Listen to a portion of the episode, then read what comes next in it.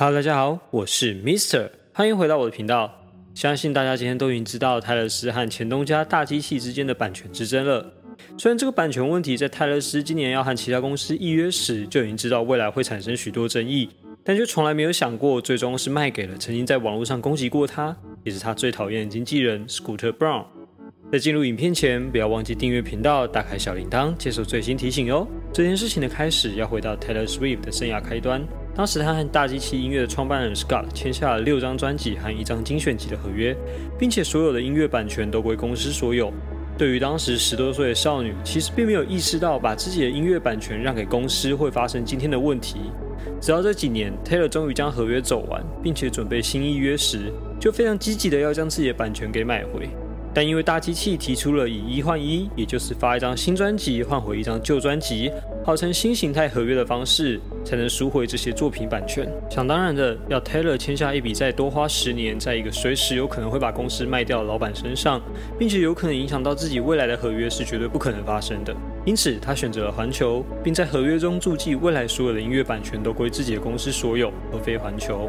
然而，问题就在这时出现了。大机器音乐的老板一直以来都很想把公司卖了，包括之前 Snapchat 的创办人也曾出资希望购买，然而并没有成功。就在前几天，突然宣布新买家是参与路易门事件霸凌的 Scooter Brown。当时，Scooter 是 Kanye West 和 Justin Bieber 的经纪人，他并没有阻止旗下艺人对于 Taylor Swift 的攻击，导致之后大家对于 Taylor 的网络霸凌和谩骂。这也是为什么 Taylor 这次对于这件事情的反应如此之大。不过，Taylor 一发完文后，当然就引起了一些正反讨论。最首先发生的就是 Justin Bieber。Justin 首先为过去的不成熟行为道歉，并且说到 Scooter 其实是要他不要这样做的人，而且 Scooter 一直都很支持你。你说 Scooter 曾经在网络上霸凌你，难道写下这篇文章不也是让你的粉丝去霸凌 Scooter 吗？我们都很愿意和你坐下来谈一谈。不过 Justin 这篇文章虽然已经比以往更加的收敛和成熟。但许多网友仍不买单，包括 Taylor Swift 的好友 Kara 直接在下面留言，认为 Justin 完全不了解这次讨论的内容重点在于版权及受购者过去对于女性艺人的伤害，而不在于过去 Justin 和 Taylor 之间所发生的不愉快，并告诉 Justin，你已经很久没跟 Taylor 联络了，是不是应该先了解一下状况再来说呢？Scooter 的老婆也马上出来表态，Taylor 曾经拥有过版权的权利，是他自己放弃的，现在却又跑出来说 Scooter 是一个大坏蛋，并说。如果你认为他能控制他的客户，那就请你控制好你的粉丝。希望你们是有尊严、有品德、有爱心的。让我们公开讨论这件事好吗？Tumblr 不能解决这些问题，但一通电话可以。接着，Taylor 的好友 t o d r i c Ho 也出来声援 Taylor，认为 Scooter 只是为了自己的利益，而非真正能够帮助到 Taylor Swift，并不能够好好善用那些母带。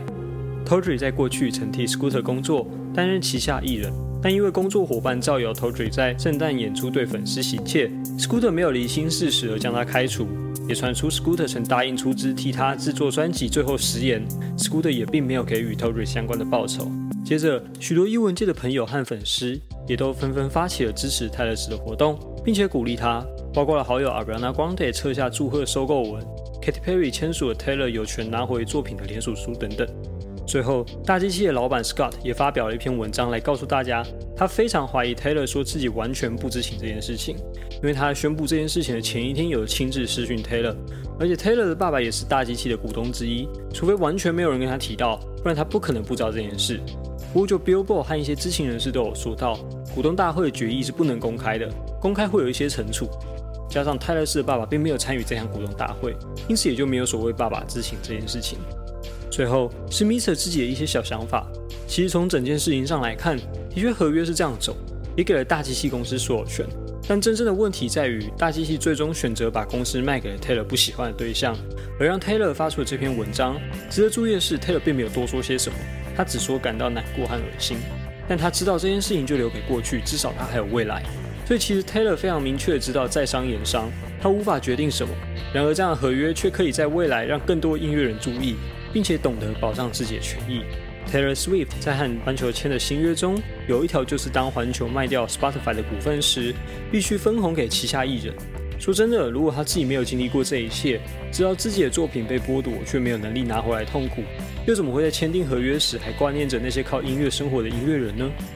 最后一定要说一下，有些人主张 Taylor 应该要惜福当初大七七签下他的时候，但是其实他们两个是共生关系，因为国外媒体大略预估了。Taylor 在大机器唱片的相关收益，光是唱片销售和串流就占了整间公司是百分之三十五的营收。Variety 的报道，从出道至二零一八年，Taylor 已经为大机器唱片贡献了百分之八十的营收。一张唱片的总价值约有两千万美金，六张唱片等同于有一点二亿美金的价值。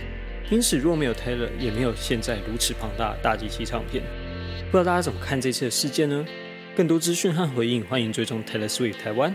我是迷色生活飞叶，我们下次再见，拜拜。